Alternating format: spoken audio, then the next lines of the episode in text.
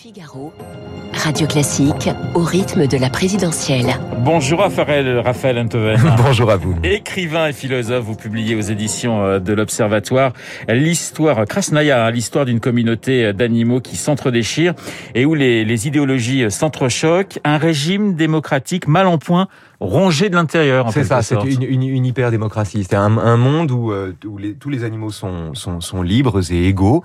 En principe, enfin, ils veulent l'être. Un monde qui essaie d'organiser la coexistence entre les herbivores et les carnivores. Alors, vous vous inscrivez en quelque sorte dans la lignée d'Orwell et de sa ferme des animaux, sauf que Orwell dénonçait les régimes totalitaires, notamment le, le stalinisme. Vous, vous montrez que la, la démocratie peut s'auto-détruire en quelque sorte, qu'elle est très fragile. Que la démocratie souffre d'une absence d'adversité. Quand vous n'avez pas de contrepoint, quand vous n'avez pas une dictature, quand vous n'avez pas une menace objective sur votre liberté, oui. la liberté dont vous bénéficiez est une liberté qui va d'elle à elle-même, qui ne s'appuie plus sur rien et qui culmine dans des processus liberticides. C'est juste pour le dire très simplement, c'est ainsi qu'au nom de la liberté, on voit des meutes des meutes, au sens animal du terme, se constituer en ligne pour exclure une parole dissidente. Raphaël Antoven, c'est plus amusant de faire parler des renards, des, des, hirondelles, des ânes que des politiques, car évidemment, toute ressemblance de ces animaux avec, par exemple, des candidats à la présidentielle et française hein, ne serait ouais. ni fortuite ni involontaire. Non, absolument, ni fortuite ni involontaire. Je me suis beaucoup amusé à pointer quelques traits saillants de personnages familiers dans ces animaux pour les incarner d'autant mieux. Mais c'est vrai qu'ils n'arrivent pas aux animaux, ce qui est arrivé aux personnages dont ils sont inspirés. Ce sont juste des caractères que j'ai conservés. Alors il y a le caractère du conciliant, euh, celui qui qui fuit le problème, oui. qui, qui, fuit le problème, qui tente la synthèse. Il y a le caractère du jeune loup, il y a le caractère de du raciste. Il y a tous les caractères en somme qui sont les les, les, les grands caractères démocratiques se retrouvent dans cette dans cette cage. Alors on peut trouver, on peut croiser Macron en loup, Zemmour en taupe, Le Pen en ours, Mélenchon en âne, Hollande en vieux cheval. On peut dire euh, plus de choses dans une fable que dans un essai. Quand Raphaël vous parlez d'animaux, quand vous parlez d'animaux, vous pouvez tout montrer. Vous pouvez montrer de la fornication, vous pouvez montrer de la décapitation, vous pouvez montrer de la violence, vous pouvez tout montrer. On ne vous en fera pas le grief. C'est un artifice très utile pour ça. Après, ce qui est vrai aussi, c'est que c'est infiniment amusant. C'est-à-dire de combiner les contraintes d'un récit politique, donc d'une fiction politique, avec les contraintes objectives du monde animal, c'est-à-dire ne plus parler de droite et de gauche, mais d'herbivores et de carnivores, Oui. fausser le jeu de cette manière-là, vous permet de créer un monde hybride euh, auquel je ne savais pas qu'on pouvait donner le jour. Alors Raphaël Antoven, c'est un livre très amusant, mais qui pose de- des questions très sérieuses. Krasnaya, votre communauté animale, est en fait menacée par la montée des, des tensions identitaires. Alors d'un côté, il y a l'animalisme incarné par euh, Dinaya, la taupe. Digna. Digna, pardonnez-moi, la taupe. De l'autre, le discours victimaire de, de, de l'hirondelle, d'où racal nationalisme, xénophobie d'un côté, racialisme, wokisme de l'autre. Qu'est-ce qui est le plus dangereux aujourd'hui Bah, c'est le tango des antipodes. C'est la, c'est où ce que Laurent Bouvet appelait la tenaille identitaire, ou la façon dont ça travaille ensemble, qui est dangereuse et qui est délétère pour des institutions, ce qu'on appelle les légalistes. Les animalistes dans la dans la société des animaux, c'est les animaux qui sont convaincus que certains animaux sont par définition voués à commander et d'autres par définition à obéir. Les coloristes, ceux qui leur font face, sont ceux qui considèrent que les albinos de la communauté des animaux ont toujours été maltraités Oui. et que leur martyr spécifique doit leur valoir des droits spécifiques. Et en réalité, alors ils ont l'air de s'opposer frontalement, mais en réalité, ils bossent ensemble, d'abord parce qu'ils font l'un et l'autre de la couleur une valeur en soi, et ensuite parce qu'ils ont besoin l'un de l'autre de la caricature qu'ils offrent l'un à l'autre pour pouvoir euh, faire prospérer leur discours sur la peur. Alors le nationalisme, on connaît, on sait où il peut mener. Le racialisme, lui, est plus nouveau, mais on Ouais. voit bien comment il, il gangrène déjà une, une société et un pays comme les États-Unis. C'est une peste redoutable, le wokisme, le racialisme, l'islamo-gauchisme, si vous voulez. C'est une peste redoutable parce que c'est une peste qui se vit comme sympathique. C'est une censure qui se vit comme libératoire. Ouais. C'est un racisme qui se vit comme antiraciste. Et c'est en cela qu'on va mettre collectivement, individuellement, l'analyse de la chose, honnêtement, euh, on s'en aperçoit très rapidement. Mais collectivement, la prise de conscience collective du péril considérable que représente cette autre modalité de l'exclusion, ce qu'on a appelé la gauche gobineau, la prise de conscience de cela prendra beaucoup plus de temps parce que il se présente et il s'offre euh, euh, comme, un- comme une, entreprise libératoire et, de tolérance. Raphaël Antoven, dans ce livre, il y a un procès, et puis il y a une phrase prononcée d'ailleurs par un, chat qui déclare « Nous sommes des animaux avant d'être renards, lynx, sangliers, bisons ou hirondelles ». Ce chat, finalement, défend euh, l'universalisme mis à mal euh, dans cette société des animaux et dans notre société d'aujourd'hui. Il défend l'universalisme et la responsabilité. Ouais. Euh, C'est-à-dire qu'il y a un crime dans cette société. Alors c'est une société qui, pour organiser coexistence entre herbivores et carnivores, a dissous la culpabilité dans l'excuse. Chaque fois qu'il y a un crime, on dit c'est pas de sa faute, ou alors il avait raison, ou alors etc. Les juges ne passent leur temps à excuser les criminels. On croit lutter contre le crime en dissolvant la culpabilité. Et face à un incendie, dont on ne peut pas nier qu'il y ait un coupable, on est obligé d'admettre la présence du crime. Ce qui change beaucoup de choses. Ce qui introduit dans la société le principe de responsabilité, euh, la responsabilité de ses actes. Aujourd'hui, par exemple, un anti-vax est responsable de ses actes, malgré la crise de l'hôpital, il reste responsable. Sa, sa, sa faute n'est pas soluble dans la crise de l'hôpital, il est responsable de ce qu'il commet. Et puis, euh, le, le, principe de responsabilité et, et, euh, et aussi la, la, la, la, la nécessité d'organiser de, de, la liberté pour qu'elle ne meure pas.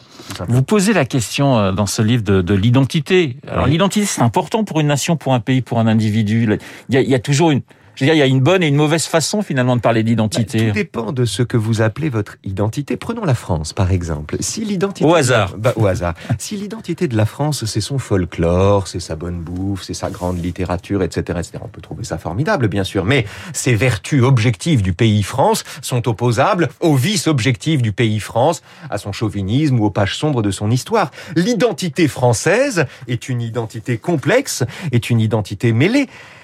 Ce qui est magnifique dans ce pays, c'est que ce petit pays de France, c'est qu'il porte comme un élément de son identité quelque chose de plus vaste que lui, qu'on appelle la République. Mmh. Et il me paraît, moi, que défendre l'identité française, au sens où ce pays serait, d'une certaine manière, l'avant-garde d'une façon républicaine de gouverner les gens, euh, au lieu de défendre l'identité française, parce que c'est la France et que la France c'est chez moi, me paraît être une meilleure façon de, de, de, de, d'être patriote. Alors, on a bien compris que vous êtes opposé à Éric Zemmour et à Marine Le Pen. Vous venez plutôt, Raphaël Antoven, de, de, de la gauche. Quand vous voyez une partie de cette gauche, ouais. Aujourd'hui renoncer à l'universalisme, promouvoir justement le wokisme. Qu'est-ce que vous vous dites? Ah, je suis fasciné. Je suis fasciné. Je trouve que c'est un, c'est un récit extraordinaire. Ça fait très longtemps que la gauche est hantée, si vous voulez, par deux dimensions. La première, c'est brandir des valeurs qui sont des valeurs absolues, hein, questionner l'égalité, la liberté, etc. Et de l'autre côté, euh, euh, qui sont hantées par un relativisme absolu qui se vit lui-même comme une tolérance. On, on, on, la sainte alliance à gauche aujourd'hui d'un relativisme fou et d'un, d'un, d'un de, de, de, de l'islamisme ou bien d'un racialisme virulent euh, est une est une gangrène fascinante. C'est quelque chose dont il faut décrire l'émergence et dont il faut comprendre comment ça advient parce que c'est vraiment la forme que prendra la peste, euh, à mon sens, euh, au siècle qui vient. Raphaël Antoven, dans ce livre, plusieurs animaux, essaie d'instaurer un dialogue, essaie d'instaurer ouais. le débat. C'est ce qui manque aujourd'hui à notre à notre société, le débat, l'échange, la contradiction. Oui, et paradoxalement, parce qu'on fait grand cas du débat et on n'arrête pas de dire qu'on débat. Mais ce qu'on appelle débat en général, c'est la juxtaposition d'opinions contradictoires Oui. ou d'opinions opposées l'une à l'autre qui s'aboient à la figure. Le débat n'est que aujourd'hui une succession de monologues. Le véritable débat, c'est-à-dire la mise en partage de ces idées, le sentiment que si que deux vérités antagonistes sont peut-être complémentaires, ou qu'en tout cas elles gagnent à être mises en partage, la possibilité de penser contre soi-même, tout ça est libératoire mais très difficile. Et c'est la fonction dans la cité des animaux des discuteurs, qui doivent maintenir la paix dans la société, c'est-à-dire ménager les conditions d'une dispute qui ne soit pas une engueulade. Nous sommes à moins de trois mois de, du premier tour de l'élection présidentielle. Ouais. Quel doit être le rôle d'un intellectuel dans une campagne présidentielle, Raphaël Antoven? Honnêtement, j'en sais rien. Ouais. J'en sais rien, j'en sais rien. Moi, je fais ce que j'ai à faire, ce que j'ai le sentiment d'avoir à faire en la circonstance, c'est-à-dire que je brosse le portrait de la société que j'ai sous les yeux, avec laquelle je suis en prise directe, et de l'agora euh, où je me promène où je me promène tous les jours. Euh, c'est ça mon travail. En ce qui me concerne, il me paraît que euh, l'enjeu n'est pas tellement de faire prévaloir une opinion sur une autre, mais d'organiser la possibilité pour chacun d'avoir une opinion qui soit argumentée. Et en ce qui me concerne, c'est plus un travail de prof qu'un travail d'intellectuel. C'est mentir les gens qui aiment leurs opinions de la, de la capacité d'en faire des arguments. Et quand on fait ça, quand on crée le terrain commun d'une discussion, d'un dialogue, d'une contradiction qui n'est pas une opposition, à mon avis, on travaille à la liberté collective. Alors dans ce livre Krasnaya, j'ai cru reconnaître Jean-Luc Mélenchon, mais ah bon aussi euh, François Hollande sous le trait du, du, cheval Vladimir. Vous montez, vous montrez d'ailleurs dans ce livre qu'il ne faut pas, pour diriger un, un, pays, chercher à tout prix le, le consensus. Alors je sais pas si c'est Hollande, mais en tout cas Vladimir. Bah, il ressemble un petit peu quand même. Vous Vladimir, trouvez, ouais, Vladimir est un canasson pusillanime et complaisant, débonnaire, qui ne peut pas faire face au problème. C'est-à-dire qu'à chaque fois qu'on lui présente un problème, répond répond oui d'accord, mais enfin tout de même, attendons de voir, etc. C'est-à-dire qu'il botte en touche ou alors il esquive par l'altitude. Mes frères, mes frères, artisans de bonté, entendons-nous, etc. C'est quelqu'un qui ne dit rien parce qu'il a peur de déplaire. Et comme il a peur de déplaire, il finit par déplaire à tout le monde. Et surtout, confronté à l'urgence de, de, de, de, prendre une décision parce qu'il y a un crime et un criminel, là, il ne peut absolument rien faire. La paralysie s'empare de lui à ce moment-là, ce qui lui coûte le, ce qui lui coûte le pouvoir. Mais ça veut dire que l'immobilisme peut entraîner d'une certaine façon la destruction? Non, ça veut dire que le discours, hein, le discours en politique peut parfois être l'alibi justement de l'immobilisme. Ouais. Et que bien souvent les belles paroles, les hautes paroles, les paroles nobles recouvrent en réalité un refus de mettre les pattes dans le cambouis.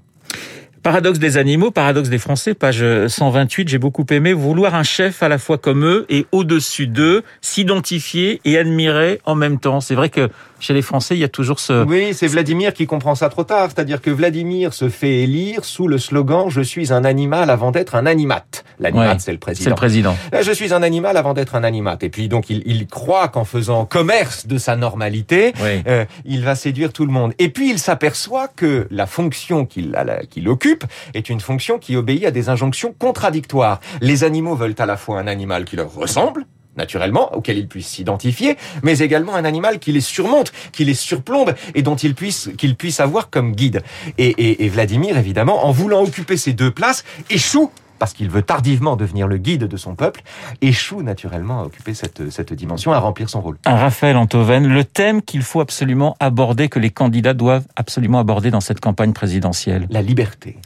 La liberté. La liberté. Le fait que la liberté n'est pas seulement garantie par la loi. La liberté doit être protégée par les citoyens. Le problème, le danger, ça n'est pas le- le- l'intégrisme ou l'islamisme. Le problème, c'est l'autocensure. Le problème, c'est la peur. Le problème, c'est la terreur que ça nous inspire. La terreur et la liberté. Travailler sur ces deux questions. Comprendre pourquoi, plus d'un an après son dé- sa décapitation, il n'y a que deux institutions scolaires en France, deux bâtiments scolaires qui portent le nom de Samuel Paty. À quelle peur ça correspond, à quelle terreur ça correspond? Une liberté dont on ne se sert pas est une liberté qui meurt même quand la loi la protège. C'est, me paraît-il, le, le- le- l'enjeu de ces élections, comme c'est l'enjeu de la, de la vie en démocratie. Comment sauver la liberté quand la liberté n'a pas d'adversaire? Comment préserver la liberté quand elle n'a plus d'obstacles aucun danger n'est supérieur à la liberté que l'absence d'une adversité sombre qui nous permettrait de souder les volontés. Mais Comment faire ça? Ça veut dire, euh, Raphaël Antoven, qu'on a une grande part de lâcheté, nous, en France, finalement, vis-à-vis de questions qui semblent essentielles. Vous parlez de, pas, de Samuel Paty, Bah, je sais c'est vrai si que ça paraît pas, aberrant. Je sais pas si c'est la France. Ce que je sais, c'est que les intégristes sont la honte de l'islam et que les indécis sont la honte de la République, mais que c'est quand les seconds, les indécis sont au pouvoir que les intégristes sont vraiment dangereux. Nous avons tout à perdre à être indécis, à être et puis et puis rien n'est pire en politique que ces figures euh, de ces gens qui ménagent la chèvre et le chou tout en se donnant l'air d'être pondérés. Euh, c'est pas de la pondération, c'est de la démission, c'est de la lâcheté. On ne peut pas dire simultanément vive la liberté de la presse et attention au blasphème. On peut pas. Il faut choisir. Et cette incapacité à choisir est, à mon avis, démocratiquement délétère. Merci Raphaël Antoven d'avoir été ce matin mon Merci invité. Krasnaya, euh, ce livre, cette fable finalement qui nous plonge au cœur euh, eh bien de cette société des animaux, mais cette société qui ressemble quand même à s'y méprendre à la société française. Merci encore d'avoir été Merci à vous. mon invité. Il est pratiquement 8h30 dans un instant. L'essentiel de l'actualité avec Charles Bonner. Vous écoutez Radio Classique. Avec la gestion Carmignac, donnez un temps d'avance à votre épargne.